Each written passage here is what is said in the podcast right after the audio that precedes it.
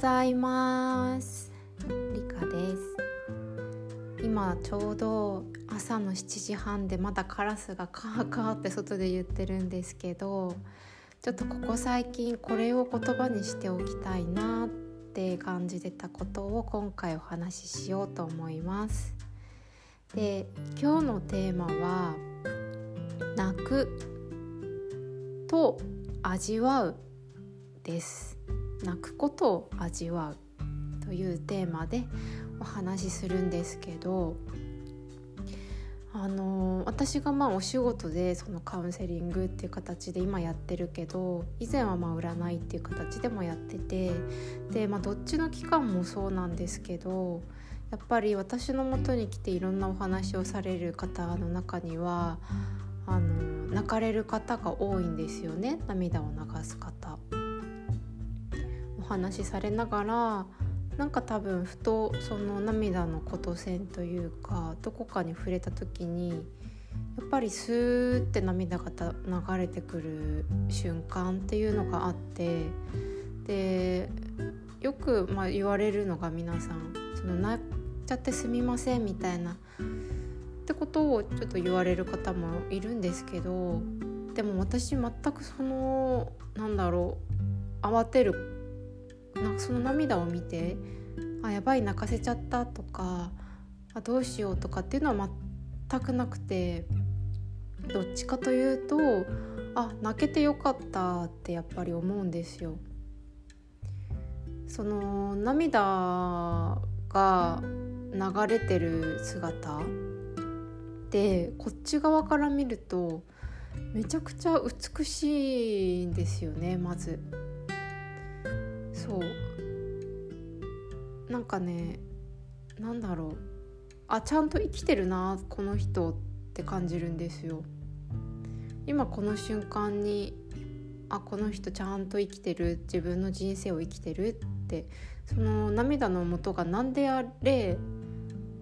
その人にとって苦しいものであったとしてもああ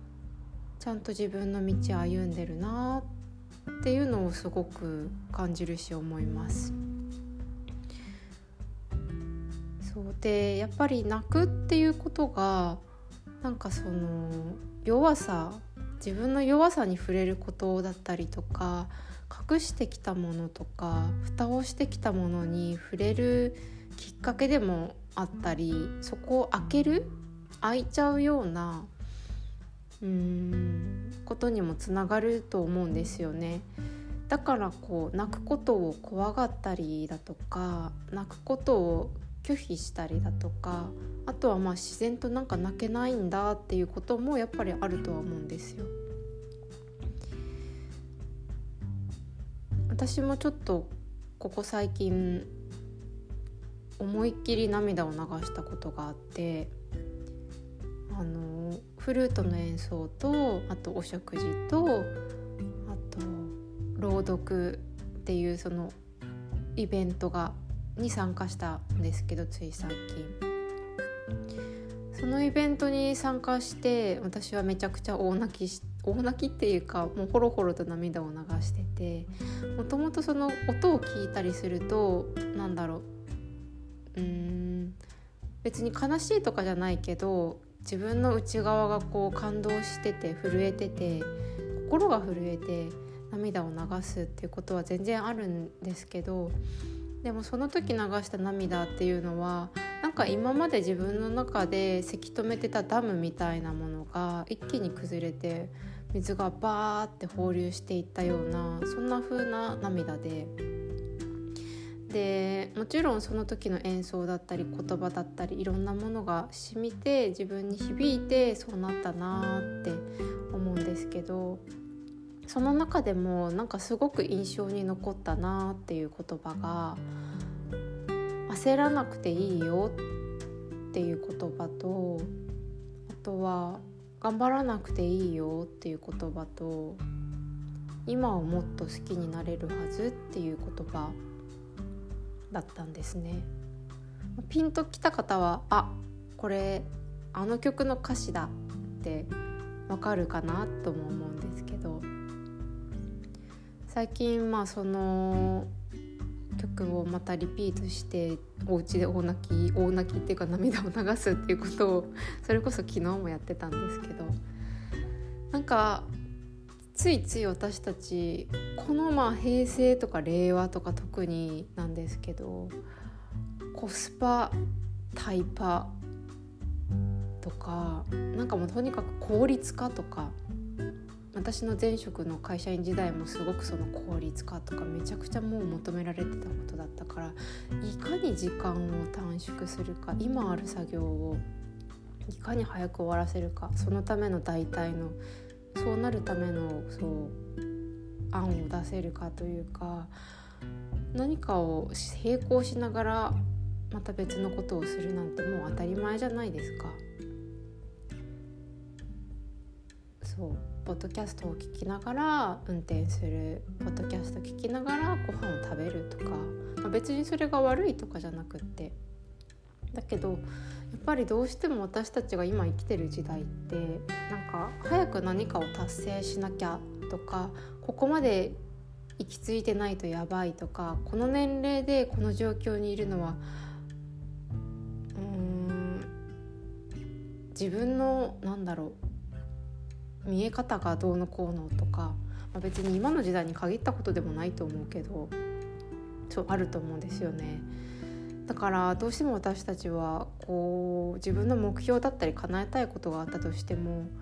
それに対するワクワクよりなんか焦るとかどうしよう早くしなきゃみたいなことがそっちの方が優位になっちゃうっていう瞬間がやっぱあると思うんですよ私もそうだし。だけどうーんなんかちゃんとその自分にとって必要なタイミングでとかなるべき時に、うん、そうあるべきところに最終的には行き着くんだっていうことを知っていたらその焦ってる自分がいるってことに気づいてであ違う違う違う焦んなくていいんだった。でちょっと自分をフラットに戻せると思うんですよね。最終的にまあなるように物事はなってるから大丈夫っていうのを知ってるっていうのはすごく重要なことなんじゃないかなと思ってて。それがもしその人にとってなんか腑に落ちないただの気休めの言葉だっていう風に聞こえたとしてもなんか頭の片隅にそれがあるといつか体感としてそれをそっかこういうことなんだ。っていうのを、うん、体感で分かる時が来るとも思うのでなんか今日この場ではその焦らなくていいっていうのもだし頑張らなくていい。無理をしなくていい。うんっていうこともちょっと合わせて伝えたいなと思いました。昨日それこそ私もなんか一日丸一日いろいろ気持ちいい一日だったけどでも同時に眠気とかもすごく強くてちょうど生理前とかも重なってて。で、まあ、同棲している彼が帰ってくるタイミングで「あ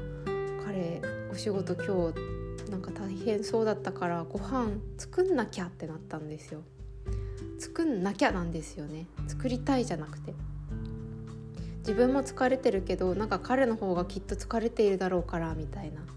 けどその彼と連絡取り合ってた時に「あじゃあなんか私作っとくね」っていうので電話を終えてでもその後彼の LINE であの「無理しなくていいよ」っていうのが一言ポーンってやってきてでその言葉に私は救われたんですよその時。私無理してるめっちゃ今無理してる頑張ってご飯作ろうとしてるいややらなくていいわ今日は。みたいな。そう。っていう感じでなんか自分がグッてこう肩に力入ってるような緊張してるような状態に自然とやっぱなっちゃうから私たちってそこに気づくっていうことまでセットでうんできると日常生活が少し楽になるんじゃないかなと思ってます。でそういう張り詰めたものとか肩に背中に乗っかったものがもう耐えられないよってなった時にうん私たちって体を壊しちゃったりだとか精神的に苦しい状態になってしまったりだとかすると思うから、まあ、もちろんその重荷を背負わないっていう選択をすることも大事なんだけどでももし一瞬背負ったとしてもすぐ下ろすみたいなそうそこの、うん、自分で調整するそれが難しいって思う人もいるかもしれないけど、うん、っていうのも必要なのかなと思います。そう最初のテーマは「泣く」っていうのを味わうだったけどなんかこっちもそう同じように伝えたかったのではいそんなことを最近強く思っています。皆さんはどんな風にお過ごしですかね？ここ最近。ちょうど2月に入って今日は2月2日。明日は節分。それこそ本当にようやくある意味このタイミングで年が明ける感じっていうかあスタートするんだなっていう。だからそれスタートする前に私も私でいろんなことを肩から背中から下ろして泣いてすっきりしてあ気持ちよく今日明日一日一年新年をうん